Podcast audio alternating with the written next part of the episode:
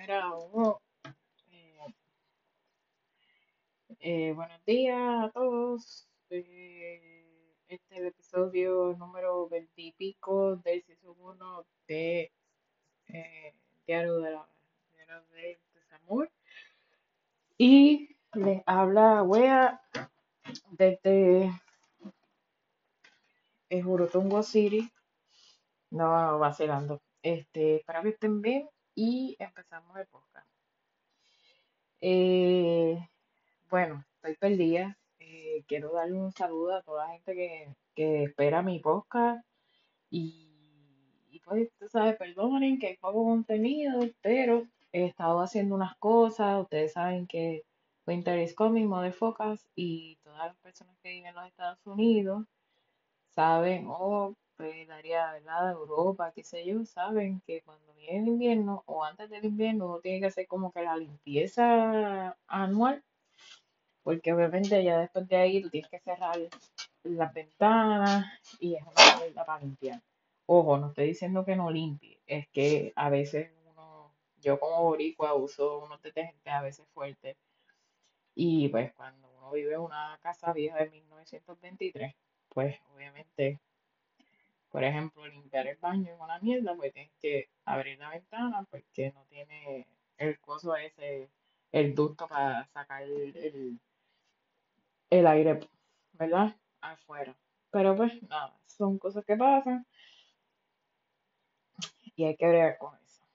Bueno, este, este podcast no sé cuánto vaya a durar porque eh, hay, hay unas cosas que quiero hablar de, de mí como persona. Eh, he estado un proceso bien eh, extenuante.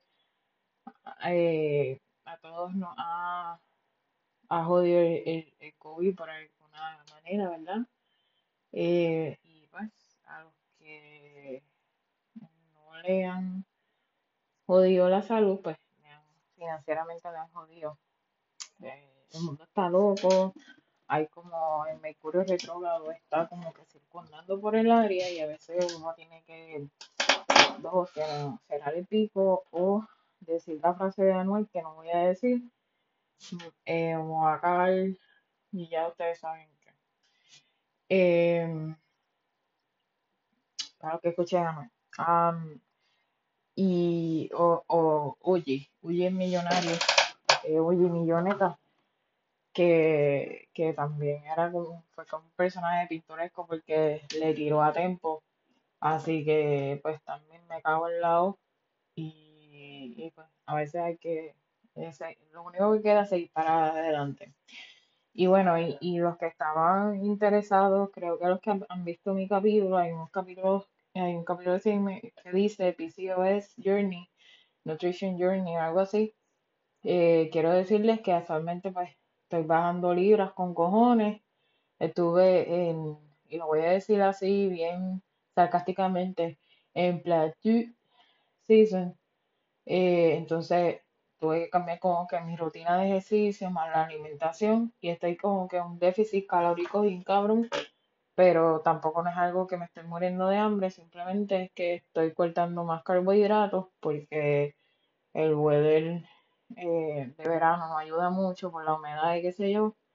Y, y pues ustedes saben que pues, lamentablemente por ser mujer, pues uno tiene los días 28 y pues como que tiende como a flu- eh, eh, fluctuation, tiende a cambiar, sube y baja el, el, el peso, pero es porque hay un post, pre y post periodo y bueno, a los hombres se les hace más fácil bajar y las mujeres menopáusicas se les hace muy fácil bajar de peso porque no tienen periodo y pues es más fácil. Y he visto casos bien cabrones que las viejas de 70 años, bien gordas, 300 libras y ya están flat, pero es por eso, porque no tienen periodo, así que ellas pueden tener su ritmo mucho mejor. Pero pues nada, ya lo que me quedan son 33 libras, he estado chequeando mi, mi BMI, ustedes saben lo que es, índice, eh, yo no sé cómo se llama en, español, se olvidó, creo que un IBM o IMB, pero lo chequean por ahí, que te dice en qué rango tú estás de acuerdo a la estatura. Así que todavía estoy, antes estaba obesa, ahora estoy overweight, pero tengo que estar en healthy weight y entonces he estado comparando, este, obviamente tengo gente de diferentes países, usted haga lo que a usted le convenga, pero yo he estado viendo las, las páginas de National Institute of Health eh, y obviamente las páginas del Army. Eh, ojo, no me voy a meter al Army, pero pues el Army cambió el, el, el Air Force, Army USA, eh, cambió las tablas, entonces te dice el peso mínimo y el máximo por edades y ahora está mucho mejor. Así que para US Army, supuestamente tengo que estar en 144 libras, ese peso máximo, el mínimo 107. Pero no voy a meterme en 107 porque me va a ver mal. Y la cuestión es que cuando llegue a mi gol es mantenerme, mantenerme, mantenerme. Así que estoy buscando a alguien que sea fitness. Me puede dar eh, like a la página del diario de Desamor en Facebook y me puede dar un hint, me puede dar este un message y si hay un entrenador que hable español, que sepa que sepa bien un buen entrenamiento para mantener peso, que sea en casa, por supuesto, porque no voy a ir todavía al gym, me, me, me da un mensaje, ¿verdad? Este, porque estaba buscando gente, aquí nadie conoce a nadie supuestamente, entonces pues, me desistí y dije, pues por carajo, voy a tener que hacer lo mío. Em, eh, sí. Así que, pues, nada, esa es la, la mamada de, de esto de bajar de peso, que cuando todo el mundo te ayuda a beber y a comer, pero no, nadie te ayuda a rebajar. Eh, la verdad. Entonces, este, pues necesito un entrenador. Si es boricua, mejor, ¿verdad? Porque nos entendemos y qué sé yo. Pero necesito un entrenador o una entrenadora que me pueda decir, mira, esto es lo que tú puedes hacer, de acuerdo a tu peso y estatura, para que te mantenga. Pues, es magnífico. Vamos a hacer teleconsulta, porque ahora eso es lo que está en boga. Ojo, no estoy viviendo en Puerto Rico. Ya yo salí de la colonia hace cinco años, así que por eso que le estoy diciendo lo de telemedicina, porque no voy a practicar con usted, señor o señora. Em, bueno, voy a hablar de un par de cosas. Eh, creo que este capítulo va a estar un poquito fuerte porque pues, yo he estado muy hastiada con muchas cosas eh, y, y voy a hacer un disclaimer que esto es mi opinión personal. Eh, no, no me cojan odio. Esto que yo digo es por las cosas que yo he vivido, las experiencias y estoy en una etapa de frustración de cómo es el sistema, desgraciadamente, en Estados Unidos, que no es la mejor, no es la más perfecta. No es la más perfecta, pero tampoco no es la más útil. Y vamos a empezar por lo del voto.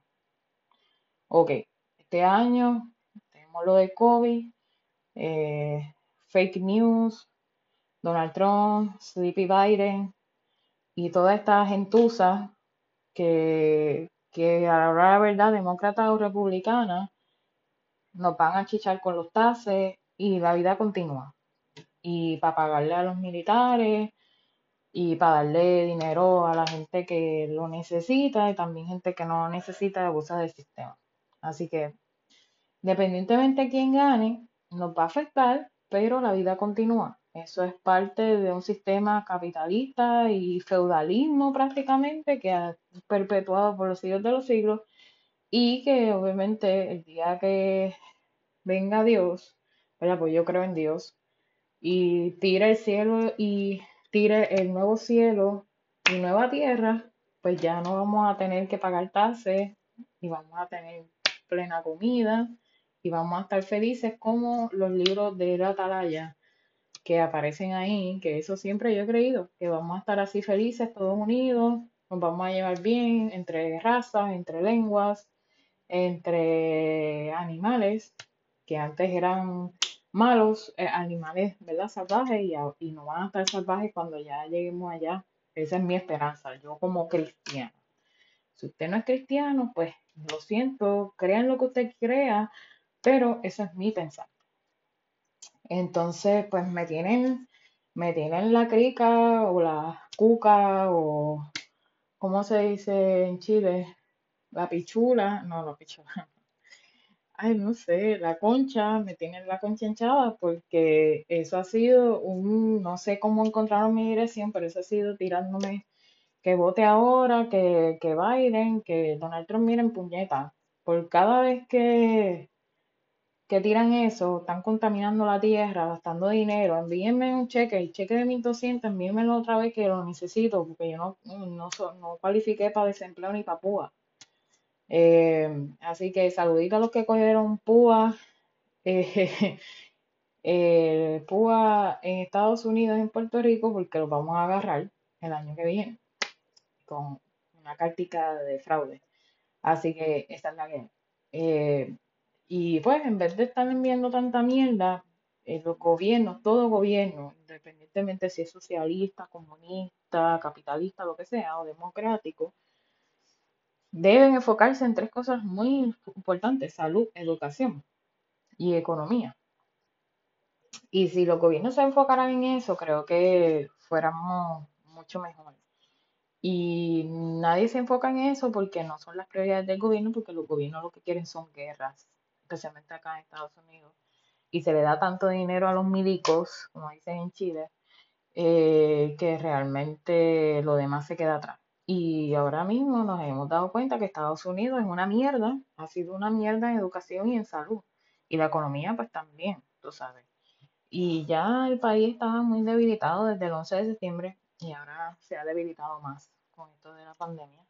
Y también pues nos hemos dado cuenta de otros países también que ya estaban, que estaban súper débiles y ahora están volviendo otra vez a ser débiles, como la gente de Argentina. Lamentablemente eh, creen que va otra vez el gobierno, ¿verdad? Central, eh, va otra vez a estar en bancarrota y eso significa que va a haber una crisis económica nuevamente, posiblemente en Argentina, porque Argentina ha dejado de pagar los préstamos externos de diferentes países del mundo. Así que está como Puerto Rico, más o menos, pero en este caso Argentina ha pagado su deuda, Puerto Rico no la ha pagado. El día que tenga que pagar, se va a tener que, mucho se va a tener que cagar en la madre y dejar el país, dejarlo todo y moverse a otro país, porque creo que las cosas en Puerto Rico no están nada de bien. No están nada de bien. Eh, y bueno, nos hemos dado cuenta de esas mierdas que han pasado, entonces pues, pues ahora pues esta, esta politiquería que se va a acabar ya en noviembre 3 y la vida continúa y los stocks y, y los, el capital se va a mover el dinero, a lo mejor no tanto o mucho, tal vez, pero la hora la verdad, el gobierno es el que manda nosotros no tenemos que quedar callados, menos que, crea, que, a menos que creamos una isla, ¿verdad? Con unas reglas específicas y ya. Pero eso no va a suceder a menos que tú no tengas, a menos que tú tengas dinero. Y eso es lo que están haciendo estos riquitillos, comprando islitas para hacer lo que les da la gana a ellos, ¿verdad? Y, y pues no reportándole nada a nadie, ¿verdad? tampoco nos vamos a hacer como el loquillo de, de, ay Dios, de Jim Jones, ¿verdad? Que se, que se llevó a estas personas, estas mil personas, pidió permiso para ir para Guyana, hacer su paradise allí, y de el cero social y cuenta de esta gente pendeja y los mató. Eh, pero yo no quiero hablar de eso, puede ser que me Puede ser que realmente me ponga a hablar de eso de Jim Jones eh, cuando tenga ganas, porque la verdad que investigué muchísimo, muchísimo y me gustó el tema de este señor. Jim Jones creó una iglesia, creó una familia que se llama la familia de Coirí y mató no, 1.900 personas. Ustedes pueden conseguir las fotos por internet, inclusive no se menciona nunca Puerto Rico, pero Ustedes saben que Guyana queda cerca de Puerto Rico, Guyana está al sur, eh, en Sudamérica, cerca de Venezuela, y pues la manera más fácil de mover a esta gente que sobrevivió y mover los cuerpos fue tirándolos a Puerto Rico y después de Puerto Rico tirarlos a Estados Unidos. Y la gente, eso no lo dicen, pero lo investigué, eh, eh, la gente eh, estuvo un tiempito en la base eh, Road, o creo que en la base de Ceiba, recibiendo tratamiento médico y dejando los cadáveres ahí enumerados, porque obviamente no se sabía ninguna información, ya luego cuando los, enviaron a Estados Unidos, pues se tuvo que conseguir nombre por nombre, y estuvieron allí un tiempito en lo que arreglaban esta situación porque eh, fue impresionante esa muerte de todas esas 900 personas y uno de mis sueños es ir a Johnstown a ver el museo porque ese museo pequeño contiene eh, todo realmente de lo que sucedió allí, inclusive fotos inéditas de todas estas personas, porque obviamente este hombre reclutó gente de diferentes clases sociales y de diferentes profesiones, así que hay videos, hay fotos, hay em, eh, cintas, eh, ¿verdad? Eh, obviamente en ese tiempo eran los videitos caseros, pero sí, en los 60 había fotografía y todo eso. Y bueno, ahí está el museo, lo pueden buscar por internet, pero me gustaría visitarlo allí en persona. Así que esa es la cuestión. Pero no me quiero salir de ese tema, porque ese tema es un poquito complicado. Pero eh, la cuestión. Eh, mándenme los 1200, que eso está entre Donald Trump y Nancy Pelosi, que le llaman el saco de pasas, porque realmente es una mujer súper arrugada. Eh, y vamos a ver qué, qué, pasa con eso, si nos van a enviar, si no. Si no, pues nos tenemos que chupar un limber los que somos de clase media y mandar para el carajo a medio mundo. Eh, entonces, pues hablando de eso, ¿verdad? Eh, quiero hablar de un temita que está un poquito, que ha estado un poco en boga en Puerto Rico, ¿verdad? Porque yo hablo de mi país, por eso siempre hablo de dos países, tres países, Estados Unidos, por mi vivencia, Puerto Rico y Chile, porque yo viví allí seis meses, así que conozco, todavía tengo comunicación con gente de Chile, así que sé cómo se va a hacer cura allá. Y ahora mismo estoy bien decepcionada por esta mierda que hicieron que destruyeron dos iglesias históricas de casi más de 100 años y eh, no se van a recuperar más nunca. Y tuve la oportunidad de visitar a los. Eh, eso está muy mal porque creo que las iglesias es un patrimonio, independientemente de lo que haya sucedido con estos pedófilos, es un patrimonio histórico y cultural que se debe conservar. Y específicamente en Chile, las iglesias allá son extrañas iglesias católicas allá son extrañas porque obviamente eh, Chile era tan lejos, el, culo del mundo, que no se trajo muchas cosas de oro.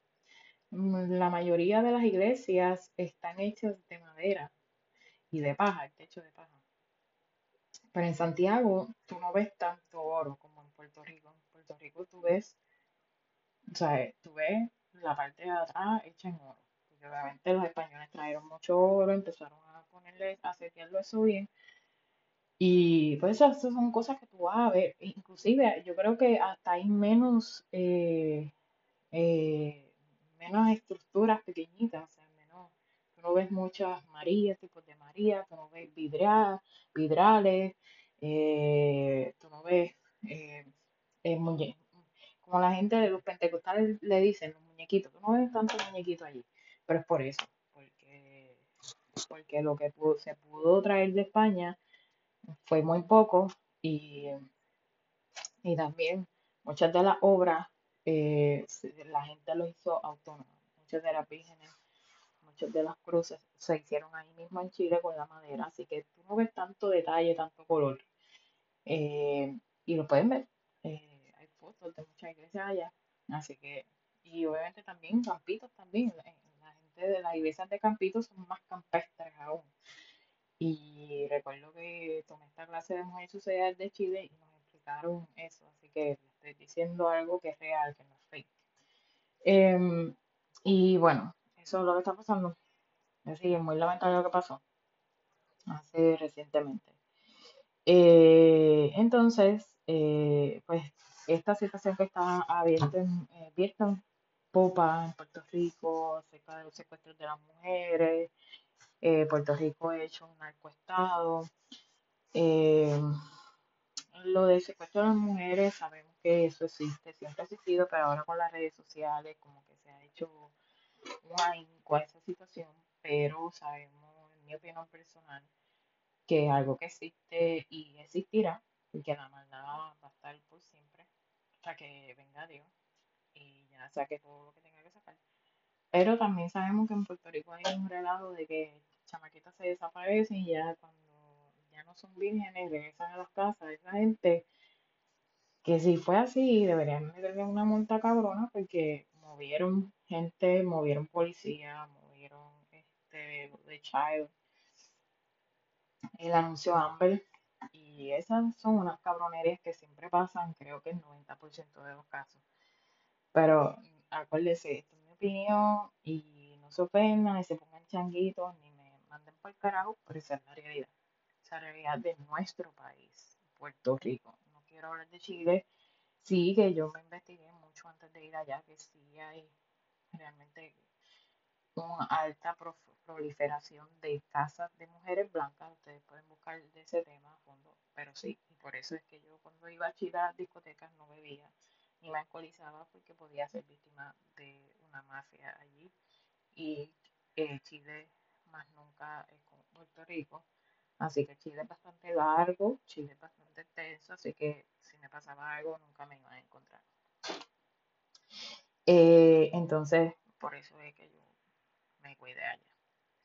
Eh, lo otro es eh, esto, esto, estos problemas grandemente que hay en Puerto Rico acerca de los influencers. y ahora los influencers ahora están como los coaching. Ahora todo el mundo es coaching, coaching de salud, coaching de salud mental, de nutrición, etcétera, etcétera. Así que bailen a dos, que no todo el mundo es coaching, no todo el mundo tiene la certificación, así que tengan mucho cuidado. Y es lo mismo que los influencers. No todos, o sea, a mí, para mí hay gente que ha influenciado mi vida, pero hay gente que no debería ni sentarme yo a ver un video de esa gente porque no nos vale. Em, porque no me trae, cuando una persona se sienta en el televisor de la computadora, tienes que pensar qué cosa productiva voy a hacer el día de hoy.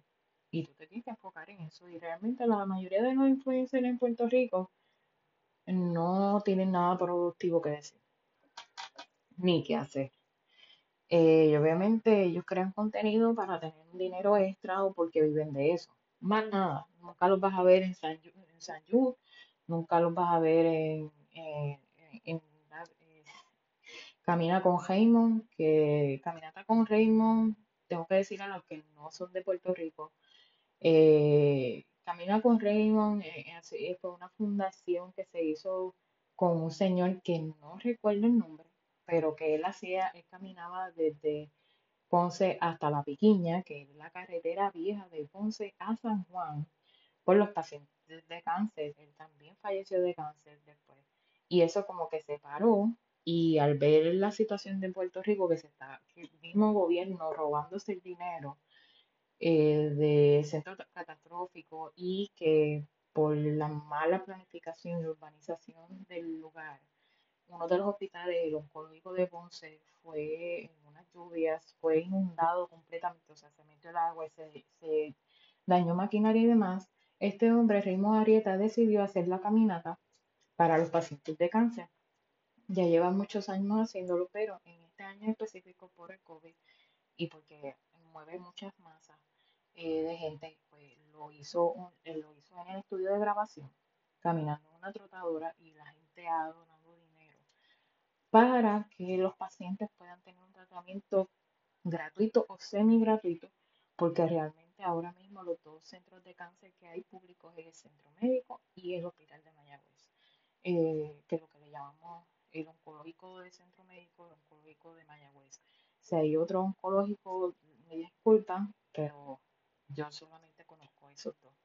Eh, yo sí tengo que agradecer que en el año 1997, previo al ACA, eh, el ACA, Care Eh, esa mierda que puso Obama dañó todo el sistema, pero antes siempre se facturaba el Medicaid y gracias a Dios mi abuelo tuvo 30 radioterapias gratuitas y no tuvo que pagar ni un centavo. Pero todo cambió con el ACA y con el costo de vida y con la mafia que hay con el cáncer en Puerto Rico y ya la gente tiene que pagar por radioterapia, no importa qué tipo de insurance o servicio médico tú.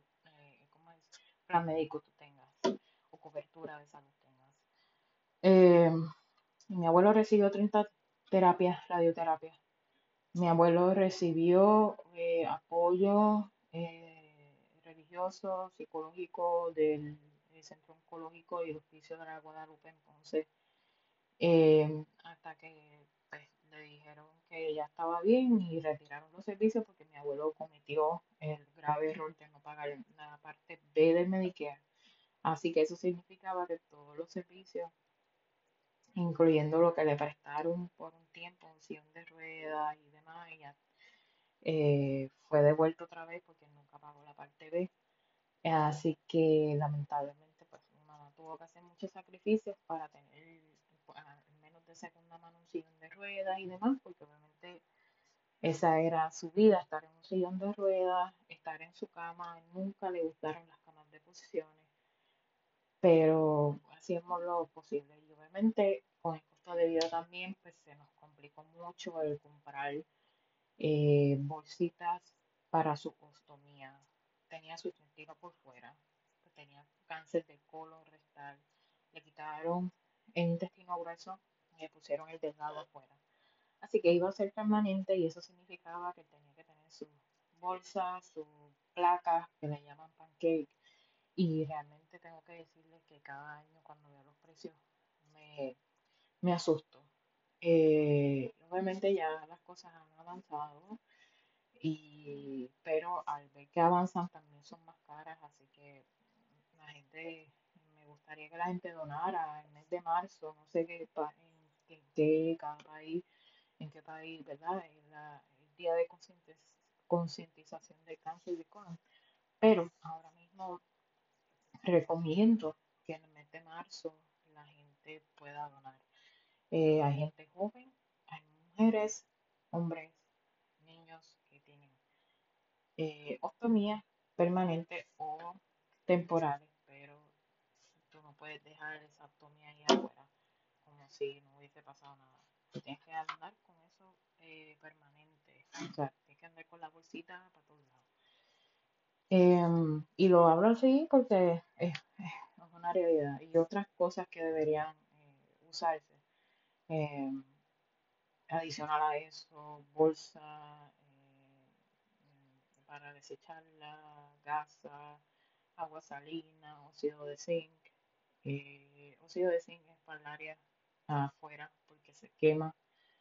Em, la gente joven usa como unos, unas telitas afuera para que la gente no esté mirando, porque en Puerto Rico lo que me encojona es que la gente mira, así que, ¿qué carajo tú miras? Si tengo una bolsa, pero eh, la tengo tapada, no, te, no ves caca, no ves nada allí.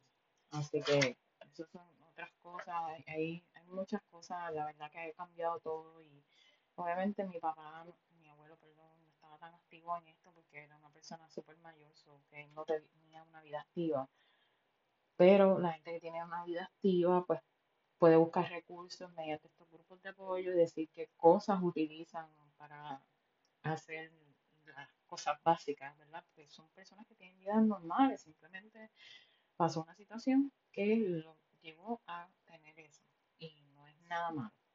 Em, entonces, pues pasó esto de Raymond y pues ya, tú sabes, pues se ha hecho lo que se ha hecho, así que agradeciendo mucho a Raymond Arrieta por ese, con- esa gran contribución. No se sabe qué se hace con el dinero después, porque los políticos se siguen robando, pero se supone que esté dando servicio a la gente que tenga o no eh, servicios médicos para curar el cáncer. Entonces, pues hablando de, de ese tema, ¿verdad? Ah, de los secuestros en Puerto Rico, además, pues esta gente influencer, ¿verdad? Que, que no, no, aportan nada al país, la ultra mayoría, Eh, pues eh, nos encontramos con la fatal noticia, bueno, porque es un ser humano, independientemente de sus errores, de una individua que se llama Pinky Kirby, que fue asesinada así a quemarropa por la noche en la 65 de Infantería o en una calle ahí en San Juan. Y obviamente pues ella cooperó con el FBI y demás, la tirotearon. Esta mujer se notaba legua, obviamente mucho más joven que yo, que ya andaba por cosas raras, ¿verdad? Y que el tapado de ella, tengo que decirlo, que era como una tienda de ropa. Eh, tapado en Puerto Rico significa que cuando tienes un negocio medio nebuloso y tú lo pones, tú tienes un negocio nebuloso y tú pones algo al frente para que nadie sepa que tú estás haciendo cosas que no debes, ¿verdad? Lavado de dinero, vamos a decirlo así. Y pues era una mujer que era mucho más joven que yo y se veía que ya había corrido la milla extra y, y, y el cuerpo, o sea, un cuerpo eh, horrible, eh, entiendo yo, no natural, y que esta individual eh, conseguía dinero para hacerse cirugía y ya estaba operada. Inclusive, si ustedes quieren ver esto de, de ella, hay un episodio de Chente y Drash del Mazacote, creo, que, que está entrevistando a esta muchacha hace años atrás y ella fue famosa por un video que dice, montate hijo de puta, diciendo que se montara su ex marido, eh, su ex esposo, lo que sea. Tuvieron una niña, estaba viviendo allá en Estados Unidos, pero se regresó a Puerto Rico y sucedió eso. Eh, ahora, eh, bueno, voy a decir mi opinión al respecto. en Puerto Rico hay mucha necesidad, mucha necesidad económica, eh, aunque somos colonia de Estados Unidos, no significa que la tenemos fácil. Eh, y hay mucha necesidad psicoafectiva que lleva a muchas niñas a atenderse de su cuerpo, eh, los narcos, para tener las cosas que se supone que uno tenga, ¿verdad? tristemente, no voy a decir caso de Pinky Curvy, no me interesa y ella se murió y ella ya le dará al Dios, le dará cuenta. Pero eh, sabemos que esto pasa mucho como en países en Colombia y demás, eh, que pues, niñas quieren ya cirugía, niñas dinero, fama, lo que sea, y solamente lo pueden hacer con eso. En Puerto Rico sí hay eso. Recientemente, creo que casi dos meses atrás, casi dos o tres meses atrás, tirotearon un tipo, el tipo está muerto, pero las dos tipas estaban heridas, eh, porque creen que, o sea, obviamente el tipo estaba en el bajo mundo y ya lo estaban buscando, así que estas dos tipas andaban como un bichote, lo Eh, y, pues, cuando pusieron la foto, pues nada más y nada menos, niñas casi menores de edad, creo que tenían 16 años, estaban contigo del bajo mundo. ¿Dónde están los papás? ¿Dónde están los familiares? No se sabe. Pero esto sucede a diario, como en México, que tienen las buchonas, algo así. Eh, eh, creo que no es excusa, pero habiendo la situación en Puerto Rico, pues sí que hay mucha competencia entre la juventud por quién tiene esto, quién no tiene esto, pues lo lleva a eso. Yo no llegué a eso, pero sí conocí a gente que andaba con gente media nebulosa y, tenían cosas que yo no tenía. Yo siempre, por ejemplo, de mis papás, pensé que, o sea, todavía pienso que si tú quieres algo, tú te lo trabajas tú. No estés haciendo indirecta, directa o indirectamente, esta gente que anda con gente del bajo mundo, en mi pensar, están haciéndole daño a otra gente que indirectamente eh, entonces, pues, nada, este individuo murió. Eh, y lo que han dicho es que la gente coopera. La gente no va a cooperar en Puerto Rico.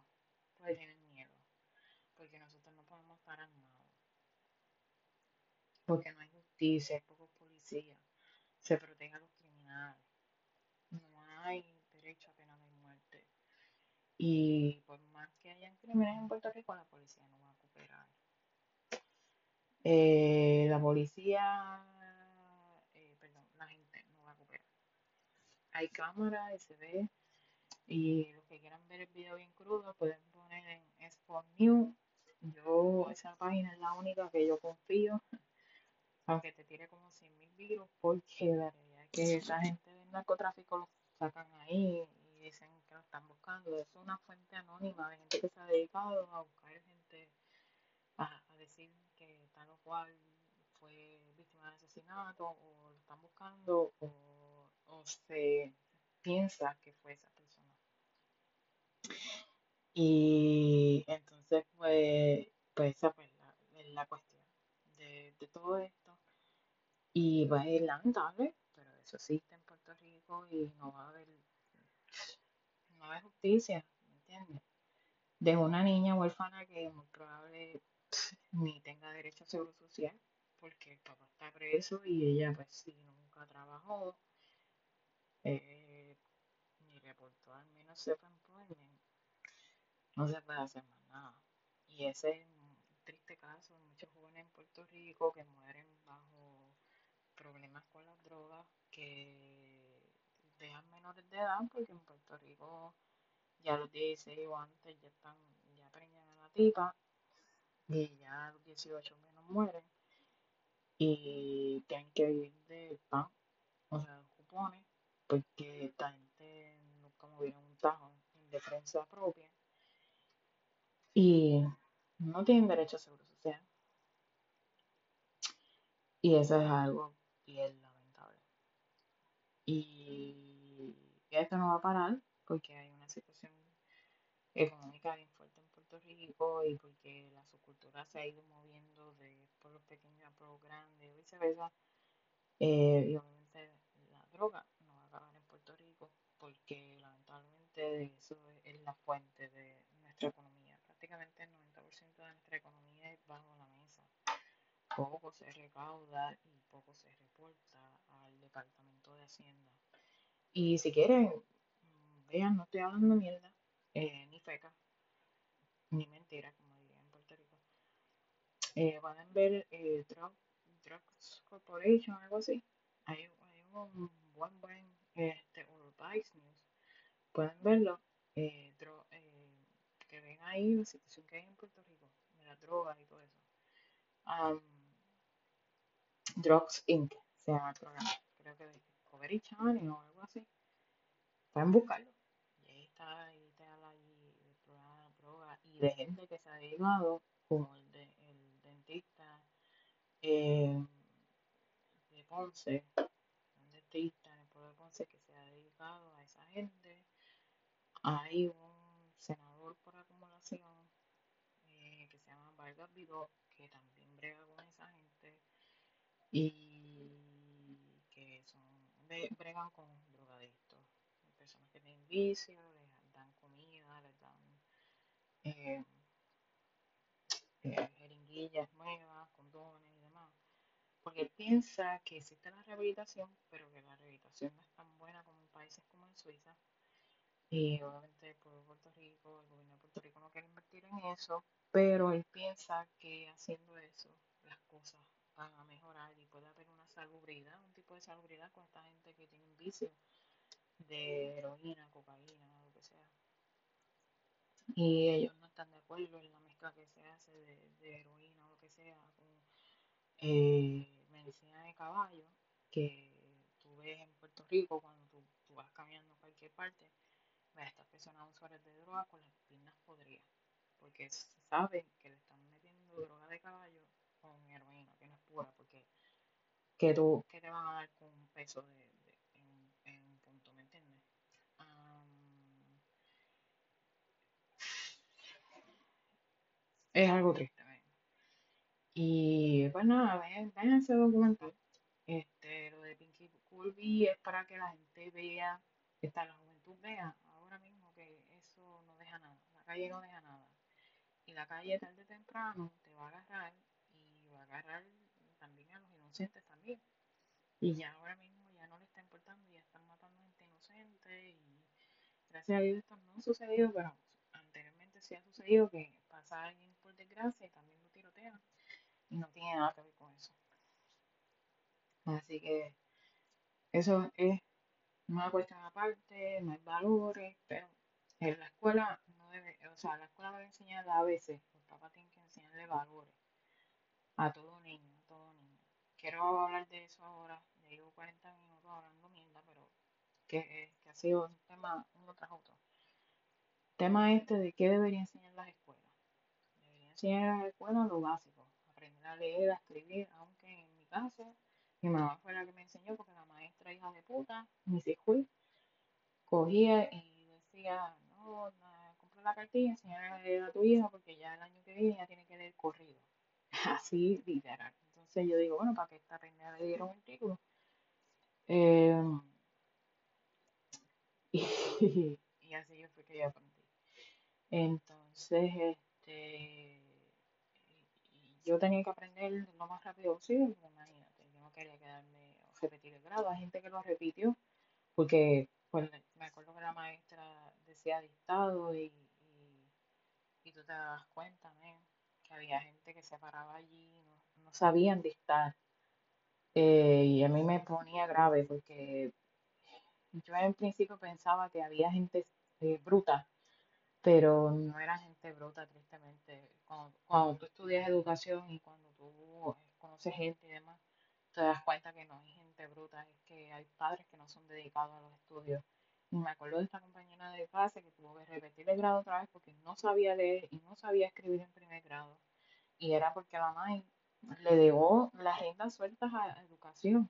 Y inclusive nunca había la mamá en ningún nunca había la mamá y tampoco no había la puta maestra llamándole la atención, mira tu hijo, ¿qué pasa? ¿Qué, por qué tanto rezago? Ni tampoco vi que, que refirieran a trabajo social, o sea, de parte de muchos maestros del Departamento de Educación, una, una puta deja de eh, gente que puede echar para adelante, las dejan atrás por no sé, porque no quieren meterse en esos hechos, porque no sé, una, una, hay maestros mediocres, la otra mayoría, el 90%, tengo que decirlo, maestros súper mediocres, y el que me esté escuchando que es maestro maestra, perdonen, pero eso es lo que yo viví, así que no quiero estar en, tristemente en Puerto Rico, antes de los años 80, 90, se hacía el bachillerato en tres años. Ya después lo pudieron aumentar porque ellos veían que había tantos tantos maestros que lo que hacían, que lo que hicieron fue un desastre. Entonces, para coartar y desanimar, lo que hicieron fue eh, crear más cursos para los maestros, para supuestamente prepararlos más. Y después de ahí, ustedes saben, los que viven en Puerto Rico, que hay que coger un examen que se llama PSEMA, pues para romper y seguir rompiendo la ultra prostitución de estas universidades de crear maestros. Antes el PSEMA era dos partes, una por la mañana, una por la tarde. Y barato el examen. Ahora es carísimo. Y lo peor es que tú estás ocho horas literal tomando el examen sin ninguna parte A, parte B. Y entonces, si no pasas el examen completo, te jodiste. Tienes que volverlo volver a pagar el examen, volver a, volver a, tomar el examen, eh, volver a pagar y eh, volver a tomar el examen para que te den la licencia para ejercer en escuelas públicas y privadas. Aquí en Estados Unidos es totalmente diferente. Obviamente estados como la Florida ya aceptan el PC más como examen, pero en otros estados te lo rompen en la cara y tienes que empezar desde lo más mínimo, empezar como eh, maestra sustituta eh, o maestra asistente de maestra y después te van dando los cursos, te van adiestrando, te dan mentoría, entonces pues, es que tomas la licencia y te haces maestro. Pero pues eso es una mierda que que sucedió en Puerto Rico y, y, bueno, pues medio que entonces eh, como consecuencia de eso eh, pues eso es parte del problemita que tenemos con, con los maestros que, que tú le debes enseñar para economía es, es más ya, ya no debe enseñarse nada eh, nada que, que ver con, o sea, economía, finanzas, cómo, cómo hacer crédito, cómo, cómo hacer un, pro- bueno, un buen presupuesto, pero no se enseña eso, ¿me entiendes? Entonces, cuando llegué a la adultez, ahí empiezan las mierdas. Por lo menos yo he tenido gente buena que me ha ayudado, pero los que no tienen, pues se joden, toman malas decisiones. A mí me ha ayudado mucho la radio, creo que es medio de comunicación que me ha mantenido en pie. Obviamente Estados Unidos yo no escucho mucho la radio, pero cuando estaba en Puerto Rico sí la escuchaba y escuchaba a mucha gente mayor. La gente mayor son los que tienen sabiduría, porque vivieron antes, aunque después hicieron un cagadero con nosotros. Ahora los baby boomers eh, están acaparando todos los puestos políticos y va, a y para completar, pues cagadero, que no tenemos beneficio, que no podemos ni tener ni casa, porque los boomers destruyeron la economía. Así que, sorry, boomers.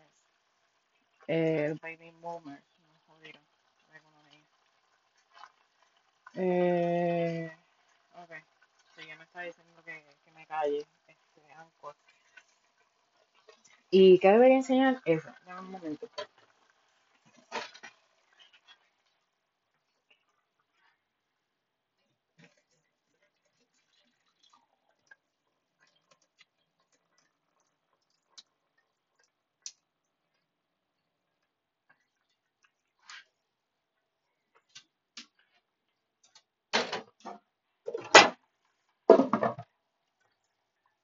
¿Qué debería enseñar la escuela? Eso, no, no, economía, cómo hacer, cómo hacer crédito, presupuesto, cosas que vamos a enfrentar nosotros como adultos. La primera compra de casa, qué hacer, qué no hacer, si es conveniente, qué da conveniente, qué da no es conveniente. Es lo que debería uno estudiar por tener ni de dinero, no por tener pasión. Yo creo que esas cosas son las que deberían eh,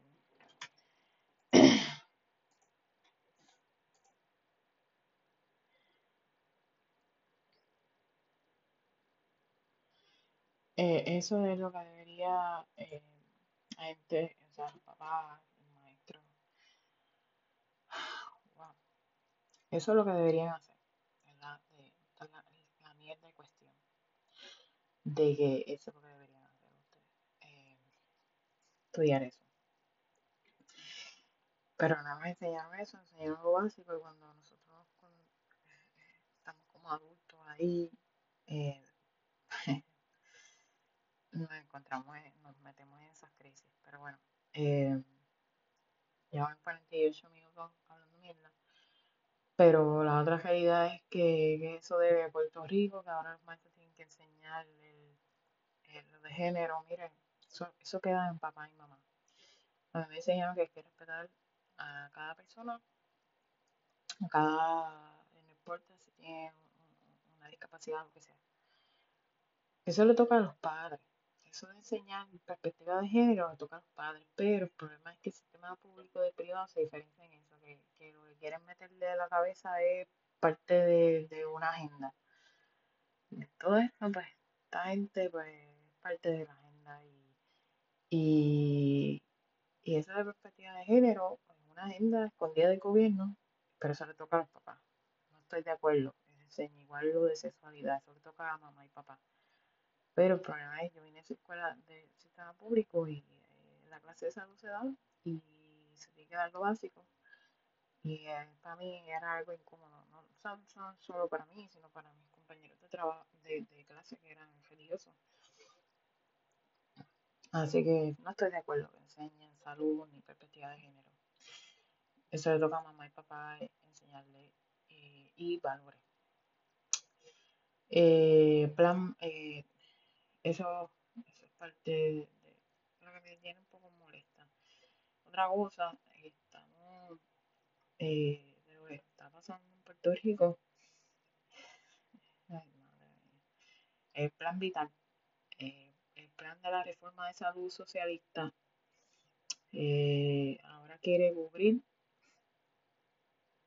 hormonas para las personas que se hacen cambio de género.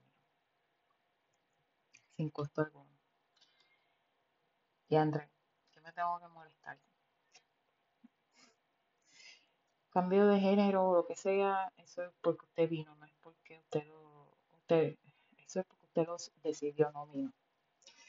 Me da mucha pena porque gente con cáncer y gente de otras condiciones eh, les rebota el Medicaid que no cubre y tienen que pagarlo de su bolsillo. Eh, nadie decidió tener cáncer, nadie decidió tener diabetes. Hay gente que tiene diabetes de nacimiento. Eh, y que venga con esta mamada. Mira, yo respeto a la comunidad LGBTQQ, y porque no sé por qué ponen tantas letras, pero men, eh, esto no es sarcasmo ni nada, esto es que eh, molesta porque el gobierno tiene que tener prioridades, pero esto, como yo digo, esto es una agenda del gobierno, puramente del gobierno. Eh, y este desanima a cualquiera. O sea, que eso quiere decir que una persona que sea, que se quiera cambiar de sexo, puede tener una operación sin costo alguno, mientras yo, que tengo obesidad, que se me están guindando los cueros, pues estoy bajando de peso, no tengo cobertura. Imagínense, no tengo cobertura. Pero eso parece que ya en un futuro va a ser así, entonces, ¿en qué nos quedamos? Yo no decidí, yo no decidí ser gorda, vamos a decirlo acá. Yo vengo de genética, de genética y, también vine de una madre que por desgracia no supo alimentarme correctamente porque vino de una familia grande y porque nosotros económicamente no estábamos bien para comprar frutas y vegetales porque ustedes saben que y mi carne es magra porque ustedes saben que en Puerto Rico la importación es tan cara que eh, las frutas y vegetales son demasiado caras en Puerto Rico, insostenible el costo y el que te lo vende, el, agricultor, te lo va a vender del doble de lo que venden la importación. O sea, pero no quiero hablar de ese tema, pero eso, eso es algo que, me tiene un poco eh, en shock. ¿verdad? Yo respeto a esta gente, si deciden cambiarse de sexo, meterse en uno, lo que sea, pero si esa es tu decisión, paga tu decisión. Hay otras enfermedades con mayores prioridades y que la gente se está muriendo, que no reciben tratamiento porque el Medicaid no les cubre. Tienen que acogerse al, fondo catastrófico, que en Puerto Rico ya eso se, disolvió, creo. ¿Y por qué tú permites, por qué el gobierno permite esto? De nuevo, agenda escondida del gobierno. Eh, si tú quieres cambiarte de sexo, decídelo tú. No obligues al gobierno a que, ah, me tienen, me tienen Naciste con género masculino o femenino. Si decidiste ya cambiarte, pues es tu responsabilidad. Pero no obligues al gobierno, ni obligues a la gente. Cada cual en un mundo. Y eso es lo que ahora me puta de esto, de que ahora pusieron una jueza conservadora y demás, que el mundo se va a caer, ¿no? Hay que tener un balance en todo. Así que me van a poner esta señora que es conservadora católica con siete hijos y que usan el ritmo y a descojonar el sistema judicial hay que darle chance, ¿eh?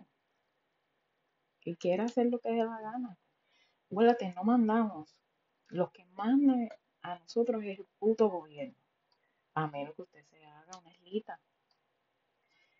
Eh, y esa es la que hay. Tengo 53 minutos hablando mierda. Creo que daré detalles, pero como le digo, en mi propia opinión, yo no estoy obligando a escucharme, ni tampoco quiero persecución. Eh, ni que me digan, no, que es anti-gay, no. Realmente las, las realidades como son. Creo que una persona que se va a cambiar de género, se va a cambiar de pipí a toto, de toto a pipí, va a tener una cirugía gratis, mientras yo que me tengo que quitar los cueros, tengo que vender empanadillas, hacer team de voleibol, de baloncesto, de pelota, vender eh, galletitas de guánica, vender las donitas de guánica, vender cucas para tener mi cirugía para sacarme los cueros. Qué mal. Pero esa es agenda del gobierno. Meternos por boca y nariz lo que es minoría. O lo que no, lo que no es normal, creo yo. Eh, no voy a decir más nada porque sé que me van a tirotear. Pero sí, Esa es mi opinión, porque ya que en Facebook yo no puedo tirar ninguna opinión al respecto, y puede ser que el, el este me, me, me bloquee como el macho macho, pues esa es la que hay y libertad de expresión, libertad de expresión para Puerto Rico, libertad de expresión para Estados Unidos, libertad de expresión para México. Así que hay que hacerlo, hay que seguir, hay que seguir denunciando lo que está mal y tirando balas locas si tú quieres, porque ahora los locos están tirando balas locas. O sea, ya la gente no les importa y la gente los aplaude, pero nadie se cuestiona. Así que yo sí me cuestiono, pero esta es mi opinión, pura opinión. Las datas están por internet, he dicho un par de cosas, pueden buscar, pero sí, este, esto es denigrante. Así que pues nada, no importa, yo me voy a vender donitas de guanica para sacarme los cueros. No importa, yo voy a conseguir los chavos. Pero no voy a hacer ni buchona, ni me voy a meter con un bichote, nada eso. Yo a sudor, yo lo. Así que, pues nada, que tengan buen puto día. Bueno, perdón, que tengan buen día.